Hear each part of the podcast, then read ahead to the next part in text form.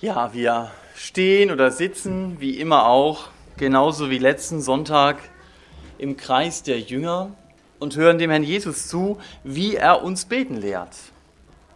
So ist es ja im Vater unser.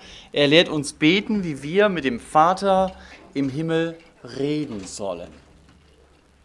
Und das Vater unser, das kann ja nur jemand beten, der Gott auch als Vater kennt. Das macht die Anrede schon deutlich. Wenn es heißt, Vater unser. Ich kann ja Gott nicht als Vater anreden, wenn er noch gar nicht mein Vater geworden ist. Gott ist mein Schöpfer, das sagt die Bibel sehr deutlich, aber mein Vater wird er erst, wenn ich das Angebot Gottes, dass er mir Schuld vergibt, für mich persönlich in meinem Leben annehme. Indem ich ihm meine Lebensschuld bekenne, indem ich glaube, Jesus ist auch genau für diese Sünde, für meine Sünde gestorben und er darf jeden Bereich meines Lebens bestimmen. Dann wird er Herr. Und dann kann ich sagen, Vater. Übrigens, nebenbei erwähnt, das Vaterunser ist ja ein persönliches Gebet, aber vor allen Dingen ist es ein Gemeinschaftsgebet. Denn es heißt nicht mein Vater, es heißt unser Vater. Also der Herr Jesus zeigt uns hier, was der Inhalt unserer Gebetsstunden sein soll. Und heute Morgen geht es jetzt um die einzige Bitte, ihr habt es an der Tür vielleicht schon gesehen, die unseren Leib betrifft. Und zwar Matthäus 6, Vers 11. Steht nämlich dran, groß an der Tür, diesen Satz, den ich euch vorlese. Matthäus 6, Vers 11. Unser tägliches Brot gib uns heute. Um diesen Satz geht es heute Morgen. Es ist interessant, alle Teile des Vaterunsers, alle anderen Teile beziehen sich auf die Beziehung zu Gott oder auf mein Verhältnis zu meinen Mitmenschen. Und nur diese eine Bitte hat ganz irdische Ziele im Auge. Wenn man in der Kirchengeschichte oder in der Auslegungsgeschichte etwas nachliest, dann muss man schon, oder ich muss dann schmunzeln, dass Leute wie Augustinus, Tertullian, Cyprian, die haben ihre liebe Mühe gehabt mit diesem Vers im Vater Unser und sie haben versucht, diese, diesen Vers zu vergeistigen und erklären in ihren Kommentaren, warum hier unmöglich tatsächlich Brot gemeint sein kann. Also hier muss etwas anderes gemeint sein. Es kann doch nicht sein, dass eine solch irdische Bitte im Vater Unser auftaucht. Also ihr dürft es halten, wie ihr wollt. Ich halte es lieber mit Martin Luther, der nach dem Grundsatz ausgelegt hat, gemeint ist immer, was da steht. Natürlich in Klammern die Sprachfiguren berücksichtigt. Und ja, hier steht tägliches Brot, dann ist es auch eine sehr irdische Bitte und dann ist auch tägliches Brot gemeint. Ich habe die Predigt überschrieben mit dem Satz, den ich vorgelesen habe, unser tägliches Brot gib uns heute. Und dann bin ich der Gliederung und noch einigen Gedanken von Volker Geckle gefolgt, weil ich sie sehr passend fand. Das erste, in der Brotbitte, so kann man das kurz zusammenfassen, also in der Brotbitte sehen wir die Not des modernen Menschen. In der Brotbitte sehen wir die Not des modernen Menschen. Unser Problem ist, dass wir in der westlichen Welt es gar nicht mehr auf der Rechnung haben, dass unser Brot von Gott kommt. Mir fiel ein Satz ein von dem Essener Jugendpfarrer Wilhelm Busch, der sagte, ja, ja, so war das. Am Anfang hat man gesagt, Gott segne die Mahlzeit. Dann fiel Gott weg, dann hieß es nur noch gesegnete Mahlzeit. Dann fiel der Segen weg, dann hieß es nur noch Mahlzeit. Und schließlich fiel nach dem Krieg auch noch die Mahlzeit weg, damit die Leute sich wieder neu auf Gott besinnen konnten. Auf den Anfang, dass sie neu begriffen, das, was ich zum Leben brauche, das ist Geschenk Gottes. Das ist nicht nur etwas, was ich mir erarbeitet habe. Er ist es, der Regen und Sonnenschein gibt und der Nahrung wachsen lässt. Das haben wir als Menschen nicht in der Hand. Und wir sitzen oft hier im Westen an unserem vollen Mittagstisch und auch als Christen sprechen wir sehr oft gedankenlos ein Gebet, damit das Essen nicht kalt wird. So als Alibi-Funktion.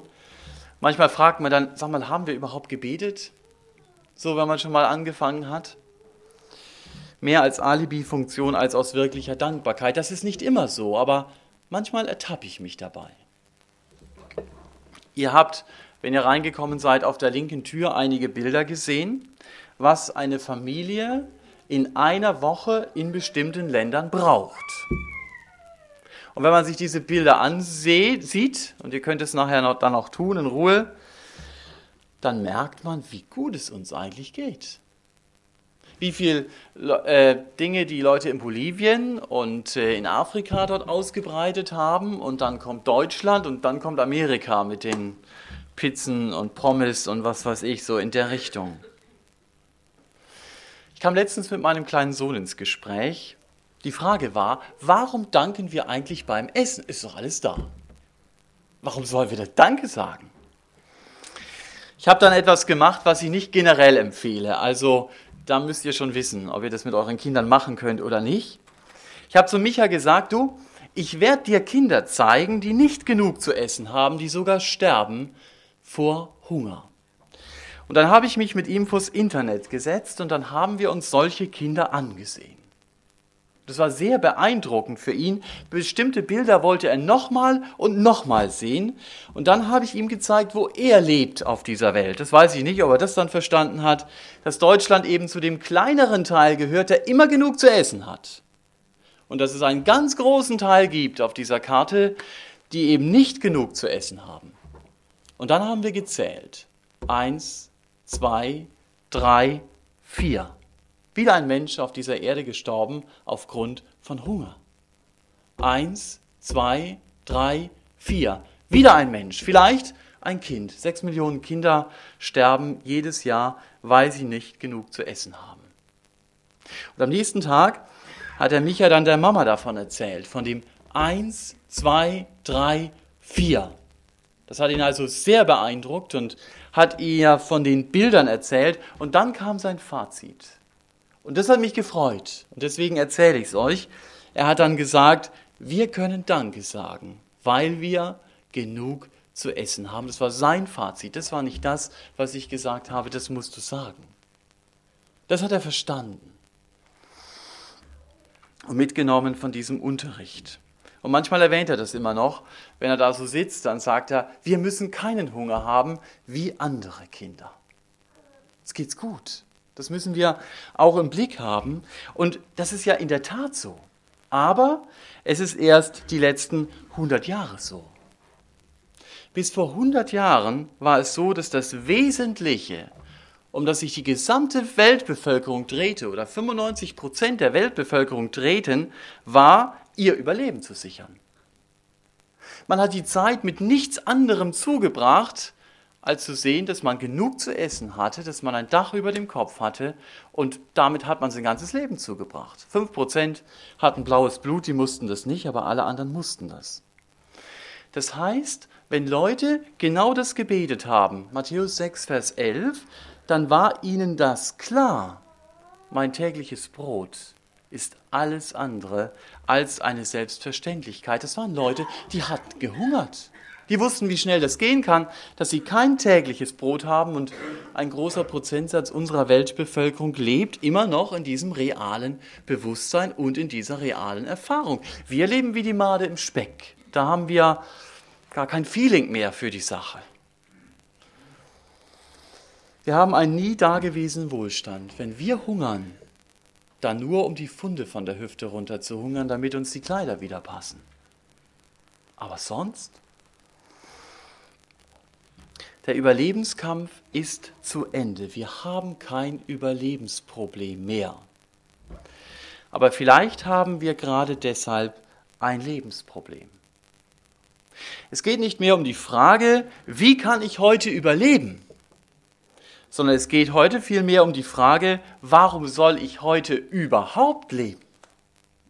Das ist eine Frage, die sich viele Leute stellen. Warum soll ich aufstehen? Warum soll ich arbeiten? Welchen Sinn macht es, um eine Beziehung zu kämpfen? Als Volk beten wir garantiert nicht, was in Matthäus 6, Vers 11 steht, gib uns unser tägliches Brot. Auf der Tüte der Bäcker zum Erntedankfest steht, wir danken der Natur. Das ist eine Ausnahme, wenn da mal Gott erwähnt wird. Und ich fand es interessant, die Zusammenhänge zu hören, dass nach der Aufklärung, das war ja so eine äh, Epoche in der Geschichte wir als Volk Gott aus unseren Köpfen gestrichen haben. Und damit haben wir unseren Sinn verloren. Man braucht Gott, um Mensch, wirklich Mensch zu sein. Und ich muss Gottes Gedanken über mein Leben kennen, um nach seinem Willen leben zu können. Und dann hat man sich auf die Suche gemacht nach dem Sinn. In der Zeit, in der ich geboren bin, in den 60er Jahren, da ging es noch ganz stark um den Sinn. Da hatte man noch, also ich lese es ja nur in Geschichtsbüchern, ich war damals noch zu klein, da hat man sich noch Ideologien um die Ohren geschlagen, einen Sinn, nach dem man leben wollte, den hat man gesucht. Da gab es ganz heiße Diskussionen. Heute fragt niemand mehr nach dem Sinn. Es gibt da Sätze wie alles ist wahr oder jeder gibt seinem Leben selbst einen Sinn. Mit diesen Sätzen belügen wir uns selbst. Und als Gesellschaft haben wir resigniert auf der Suche nach dem Sinn. Ein anderer Satz ist an die Stelle getreten auf der Suche nach dem Sinn, nämlich der Satz, das Leben ist eine Party, feiern ist angesagt. Das weiß Paulus schon. In 1. Korinther 15 sagt er, wenn Christus nicht auferstanden ist, dann lasst uns essen und trinken, denn morgen sind wir tot. Und wenn Gott nicht ist mir so klar geworden an dieser Bitte, wenn Gott nicht die Mitte meines Lebens ist, dann habe ich keinen weiteren Horizont. Als diese 80 Jahre, die ich auf dieser Erde lebe, mit möglichst viel Spaß zu versehen, möglichst viel Spaß da reinzustecken, mitnehmen, was geht, denn am Ende triumphiert nur der Tod. Also wenn ich nach dem Motto leben müsste, würde ich ganz sicher auf der Couch irgendeines Psychiaters in Stuttgart landen. Das ist eine sehr traurige Perspektive. Wir als Menschen, ausgenommen als Christen, aber als Gesellschaft, kennen den Sinn nicht mehr und es passiert etwas ganz Eigenartiges. Damit reduzieren wir den Sinn unseres Lebens wieder auf das Brot. Ich kann mich noch an jene Zugfahrt erinnern, nach irgendwelchen Feiertagen war das. In meinem Abteil saßen einige Geschäftsleute, die haben sich nur übers Essen unterhalten. Es ging also nicht nur ums Brot, es ging natürlich um Kaviar, Steak, Champagner, guten Wein und ähnliches. Aber in dieser Brotbitte wird die Not des modernen Menschen deutlich. Er weigert sich, Gott um Brot zu bitten und sein Leben erschöpft sich früher oder später nur noch im Brot, weil er nichts anderes hat, für das er leben kann. Paulus sagt es schon im Neuen Testament, ihr Gott ist ihr Bauch. Und deswegen finde ich es wichtig, dass wir als Christen hier wirklich einen Kontrapunkt setzen können, dass wir sagen, wir wollen Gott ganz bewusst Danke sagen für das Brot, das Gott uns schenkt. Und niemand anders, weil er mir die Kraft gibt, zu arbeiten und meinen Arbeitslohn auch zu verdienen. Dass wir wirklich abhängig von ihm bleiben wollen. Und wenn ich mein tägliches Brot nicht mehr aus der Hand Gottes erwarte, dann wird meine Beziehung zu ihm oberflächlicher werden und dann wird Gott für mich ein Feiertagsgott, der mit meinem Alltag wenig zu tun hat. Aber genau diese Bitte, Matthäus 6, Vers 11, diese Bitte um Brot, holt Gott in meinen Alltag. Und deshalb heißt der nächste Punkt, in der Brotbitte kommt mein Alltag vor Gott. In der Brotbitte kommt mein Alltag vor Gott. Gott hat es ja so eingerichtet, dass wir essen müssen. Da Jesus redet oft darüber, nicht nur über das Essen, sondern alles, was wir zum Leben brauchen. Er sagt, du, mach dir keine Gedanken über deine Kleidung, dein Essen, deine Wohnung. Dafür will ich sorgen. Aber das sind die, genau die Dinge, die uns beschäftigen. Davon wird unser Alltag bestimmt. Sind nicht die großen Ereignisse, die meinen Alltag prägen. 90 Prozent meines Lebens besteht aus Kleinigkeiten. Stehe ich jetzt auf, wenn der Wecker geklingelt hat, oder bleibe ich noch liegen? Frühstücke ich jetzt oder nicht?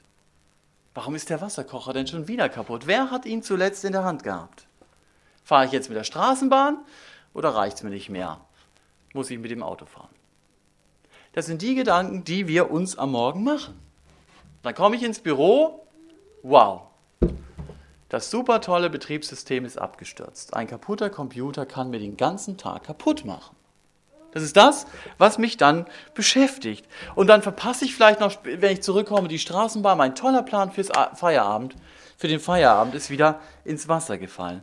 Mit der Brotbitte bekommen genau diese Dinge einen festen Platz im Vater unser. Wenn der Herr Jesus mich nicht ermutigt hätte, für diese Belange zu beten, dann wären 90 Prozent meines Lebens nicht Gegenstand meines Gebetes, dass ich zu Gott kommen könnte.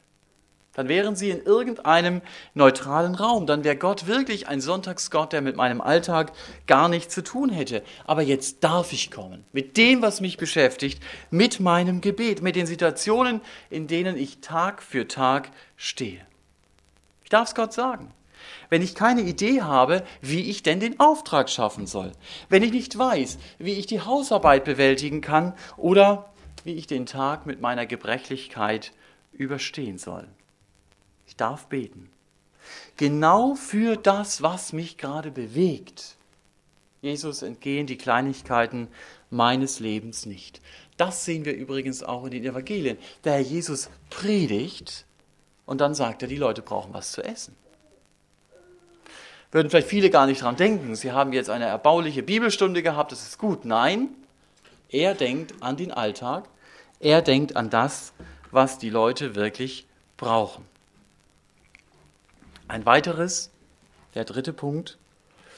Mit der Brotbitte begegnet Jesus den leiblichen Versuchungen des Lebens. Es sind oft nicht die großen Parolen und Lehren, die mich an Gott irre werden lassen, die bei mir den Zweifel aufkommen lassen, ob Gott mein Leben noch führt oder ob ihm nicht doch Dinge aus, den, aus der Hand geraten sind. Zum Beispiel eine Krankheit, die Gott zulässt und die meinen Alltag einschränkt. Zum Beispiel mein Familienstand, der mir Mühe macht. Die Frage, warum finde ich keinen Partner? Oder die Frage, warum bin ich gerade mit diesem Partner verheiratet? Und dann meine finanzielle Situation, die so dramatisch ist und die Überlastung in meinem Beruf. Auch in der Bibel sind es gerade diese Dinge, die uns so viel Mühe machen.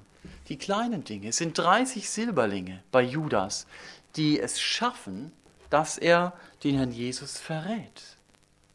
Da wird jemand eingeladen zu einem einzigartigen Fest, das haben wir auf der Adventfeier gesehen, und er sagt, ja, ich habe fünf Joch Ochsen. Ich kann also nicht kommen. Oder wir sehen, dass jemand das Angebot bekommt, gib mir dein Erstgeburtsrecht und du bekommst hier einen Teller Linsensuppe.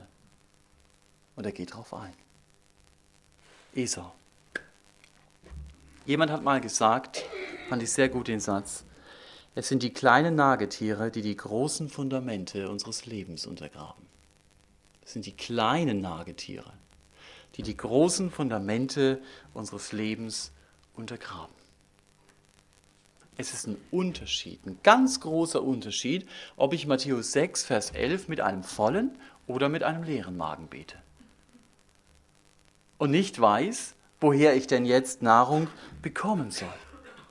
Ich habe mich erinnert an Sprüche 30, Vers 9, wo es heißt, lass mich das Brot, das ich brauche, genießen, damit ich nicht satt geworden leugne und sage, wer ist denn der Herr? Das ist eher unsere Situation und damit ich nicht arm geworden stehle und mich vergreife an dem Namen meines Gottes. Hunger kann eine riesige Versuchung sein, Essen einfach zu stehlen. Und wenn ich aus einfacheren Verhältnissen komme, dann wünsche ich mir vielleicht auch das eine und andere mal zu essen, aber ich kann es mir nicht leisten. Mach nochmal den Test. Bitte den Herrn und sage, Herr, gib mir mein tägliches Brot. Vielleicht, ich sage nicht, dass es so ist, aber vielleicht gehört dazu auch mal ein Handy, das einen Akku hat, das länger als zwei Stunden hält. Und ein MP3-Player, wo ich mir einige Predigten anhören kann. Ich kann für diese kleinen Dinge beten und sagen, Herr Jesus, du kannst mir das geben. Oder ich bin auf der Suche nach Anerkennung, dass jemand mir mal sagt, du, schön, dass es dich gibt. Vielleicht habe ich das nie gehört. Und ich hungere danach. Auch dieser Hunger ist eine riesige Versuchung, von Jesus wegzugehen und zu versuchen, diesen Hunger woanders zu stillen. Und genau mit diesen Wünschen, mit diesem Hunger darf ich zu Jesus kommen, mit meinen Nöten. Und ich darf sagen, Herr, gib mir mein täglich Brot, gib mir bitte das, was ich brauche. Wenn der Jesus mich diese Bitte lehrt, dann sagt er mir, du, ich höre dir zu, wenn du zu mir kommst, ich verstehe dich und ich werde dir helfen. Und wie diese Hilfe aussieht, das muss ich aber dem Herrn selbst überlassen, das kann ich ihm nicht vorschreiben. Und mit diesem Gedanken sind wir bei der nächsten Überschrift. An der Brotbitte entscheidet sich, ob ich an Gott oder an einen Götzen glaube. An der Brotbitte entscheidet es sich, ob ich an Gott oder ob ich an einen Götzen glaube. Wir schreiben dem Herrn Jesus ja so gerne vor, wie er uns helfen soll. Zum Beispiel, ich muss jetzt Geld bekommen. Mir muss jetzt ein Mensch helfen. Ich muss sofort wieder gesund werden. Eine Frage stellen wir sehr oft nicht. Herr, hast du vielleicht einen anderen Plan für mein Leben? Dass ich das zumindest offen lasse. Wenn Gott der Herr meines Lebens ist, dann kann er mit meinem Leben machen, was er will. Es gehört ihm und nicht mehr mir. Wenn du jemandem etwas schenkst, dann kannst du nicht drei Tage später wieder vorbeikommen und sagen, du, ich hab's dir geschenkt, gib's doch mal her, ich will es einfach mal gebrauchen. Dann gehört es ihm der es bekommen hat. Und dann ist es völlig in seiner Verfügungsgewalt. Wenn ich mein Leben Jesus gegeben habe, dann gehört es ihm. Und dann ist es seine Sache, was er damit macht. Und nicht mehr meine. Und deswegen müssen wir aufpassen. Und da ist die Brotbitte uns eine Hilfe, dass Gott wirklich Gott in unserem Leben bleibt. Und dass wir aus ihm nicht einen Erfüllungsgehilfen für unsere Wünsche machen. Wir lesen in den Evangelien, dass der Herr Jesus in Johannes 6 5000 Männer und Frauen und Kinder gar nicht mitgerechnet mit fünf Broten speist. Das war ein Wunder. Alle vier Evangelien berichten davon. Und die Leute haben begriffen, jemand, der das kann, der kann die Römer aus dem Land jagen. Das ist unser Mann. Und sie wollen ihn zum Brotkönig machen. Und dann sagt der Herr Jesus, ich zitiere das in Johannes 6, Vers 26, ihr sucht mich nicht, weil ihr Zeichen gesehen habt. In Klammern und durch diese Zeichen glaubt. Das will er ihnen damit sagen, sondern weil ihr von dem Brot gegessen habt und satt geworden seid. Das heißt, er hatte ihre Wünsche erfüllt und deshalb wollten sie die Gaben. Was sie weniger interessiert hat, war der Geber. Das ist immer die Gefahr, in der wir Menschen stehen. Paulus beschreibt in Römer 1 sehr ausführlich, dass das das Problem von uns Menschen ist. Da sind auch Menschen beschrieben, die wollen nur die Gaben, aber sie vergessen darüber den Geber. Gott wird Erfüllungsgehilfe meiner Wünsche und damit wird er Götze. Denn das Wesen eines Götzen ist, dass er funktioniert. Ich opfere etwas und es passiert, was ich mir wünsche. Das ist nicht immer so, aber das gibt es durchaus im Okkultismus und deswegen wenden Leute sich auch diesen okkulten Kräften zu. Aber genau so ist Gott nicht. Der Herr Jesus macht den Leuten klar hier, ich bin nicht der Notlöser für Pleiten, Pech und Pannen. Ich lasse mich nicht zum Brotkönig machen. Ich bin kein Götze. Und der Herr Jesus gibt ihnen zum Glück nicht das, was sie wollen, aber er gibt ihnen das, was sie brauchen. Wenn du einen Menschen kaputt machen willst, dann musst du ihm immer das geben, was er will. Das kannst du auch bei Kindern machen. Gib einem Kind immer, was es will. Und du wirst es im Charakter völlig verderben. Vielleicht wird es selber blicken und dann, wie jemand es mir mal berichtete, zur Kindergärtnerin sagen, Frau Meier, müssen wir heute wieder das machen, was wir wollen? Müssen wir heute wieder das machen, was wir wollen? Gott möchte, dass ich ihn um das tägliche Brot bitte. Aber dieses tägliche Brot ist nicht mein Lebensinhalt. Es muss klar sein, dieser volle Teller, vor dem ich sitze, der kommt von Gott. Und über diesem vollen Teller will ich zu ihm aufblicken und ihm für seine Treue danken. Er muss mir nicht zu essen geben, er muss mir keinen Arbeitsplatz geben, er muss mir keine ausreichende Versorgung geben, aber er gibt es mir, das ist sein Geschenk. Und dieser volle Teller auf meinem Tisch heute Mittag soll mich neu daran erinnern, wenn der Herr in der Lage ist, mich leiblich satt zu machen, dann kann er auch in anderen Lebensbereichen meinen Mangel stillen. Und da muss ich nicht mehr singen, Jesus, du allein bist genug. Und innerlich denken, aber Herr, wenn du mir das und das nicht gibst, dann bin ich wütend auf dich. Das kann uns auch als Christen passieren. Dann darf ich wirklich sagen, Herr Jesus, du allein bist wirklich genug und ich will von dir erwarten, dass du all meinen Mangel stillst. Das muss nicht immer gleich sein und es muss auch nicht immer so sein, wie ich es mir vorstelle. Aber wenn ich um Dinge bete, die mein tägliches Brot sind, dann wird deutlich, dass ich an einen lebendigen Gott glaube, der mit meinem Leben das machen kann, was er will. Und dann geht es mir nicht in erster Linie um die Gaben, sondern es geht mir in erster Linie um ihn. Und ich glaube, dass Gott manchen Verlust auch in unserem Leben manchmal zulassen muss, damit wir erkennen, eigentlich, wenn ich ganz ehrlich bin, will ich ja nur die Gaben. Ich will ja gar nicht ihn. Aber es gibt eine gute Nachricht. Wenn ich das erkenne in meinem Leben, dann darf ich Buße tun. Darf ich umkehren und sagen, Herr, vergib mir meine Haltung. Danke, dass du sie mir gezeigt hast und schenke es mir, dass ich einfach anders reagieren kann und anders denken kann. Eine letzte Überschrift. An der Brotbitte entscheidet sich das Vertrauen auf den morgigen Tag. An der Brotbitte entscheidet sich das Vertrauen auf auf den morgigen Tag. Es heißt ja, unser tägliches Brot gib uns heute. Von dem Wort, das Paulus hier benutzt, hat es zwei Bedeutungen. Einmal kann es heißen von Tag zu Tag und einmal kann es heißen am kommenden Tag. Vielleicht kommt es darauf an, wann ich es bete. Wenn ich es morgens bete, dann ist es von Tag zu Tag. Und wenn ich es am Abend bete, kann es ja nur noch den kommenden Tag betreffen. Auf jeden Fall wird deutlich an der Brotbitte, dass Gott mich nicht aus der Abhängigkeit entlässt. Ich bete nicht am Neujahrsmorgen, Herr Jesus, gib mir dieses Jahr mein tägliches Brot. Amen. Treffen uns wieder am 1. Januar des nächsten Jahres. Gott entlässt mich nicht aus der Abhängigkeit.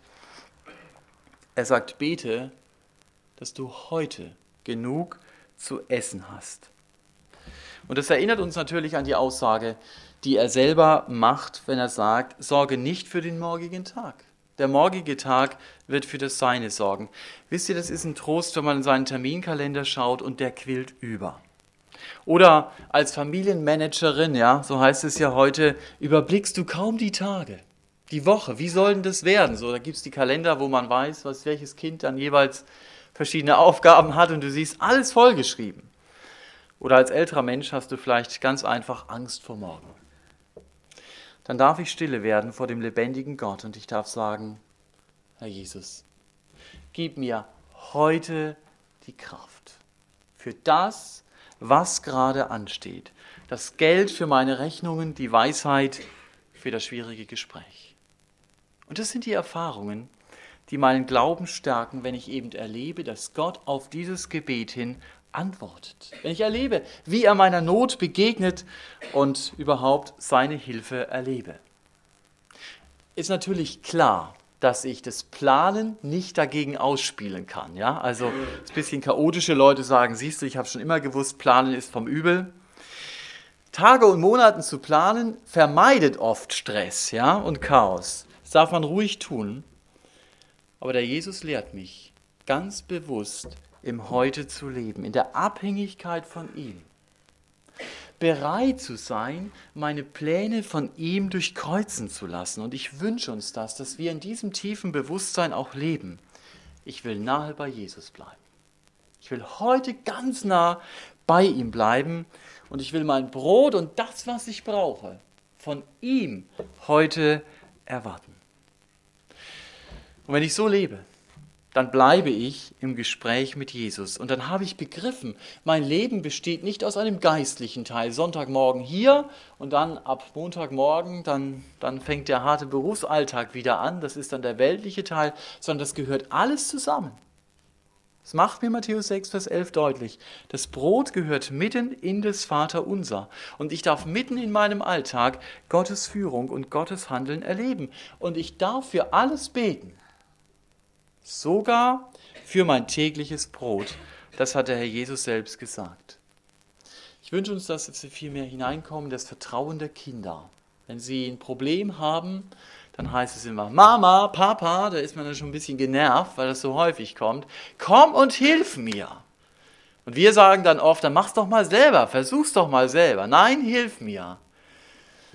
Glauben ist es gerade umgekehrt, dass wir selber alles Mögliche versuchen, geht viel mehr kaputt als dass wir genauso beten und sagen, Vater, hilf mir in dieser Situation. Und ich will dir die Entscheidung lassen, ob du mir meinen Wunsch erfüllst oder nicht. Du weißt es viel besser als ich, aber ich bin angewiesen auf deine Hilfe.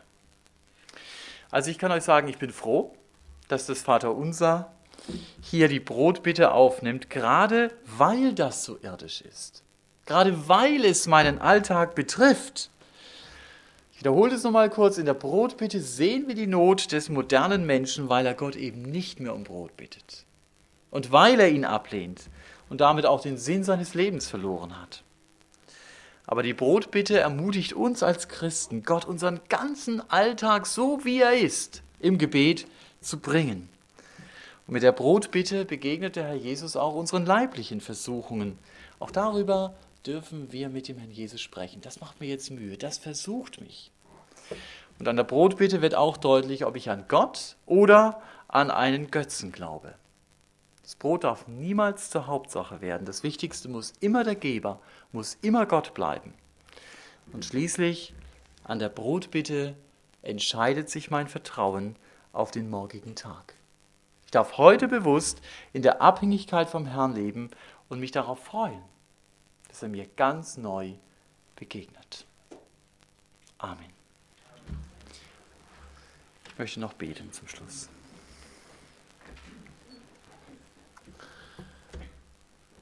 Herr Jesus, wir wollen dir Danke sagen, dass du in diesem Vater unser ganz bewusst die Brotbitte aufgenommen hast. Dass du uns ermutigst zu beten, dass du uns auch zeigst, wir sind und wir bleiben abhängig von dir. Aber das, was uns in unserem Alltag bewegt, das dürfen wir dir bringen. Und Herr, ich wünsche mir, dass das in unserem Gebetsleben der Alltag ist, dass wir alles mit dir besprechen, dass wir auch nicht Leute sind, die unsere Wünsche durchdrücken wollen, sondern die wissen, Herr, du hast einen Plan für unser Leben, du übersiehst viel mehr. Hilf uns heute, in dieser Abhängigkeit von dir zu leben. Amen.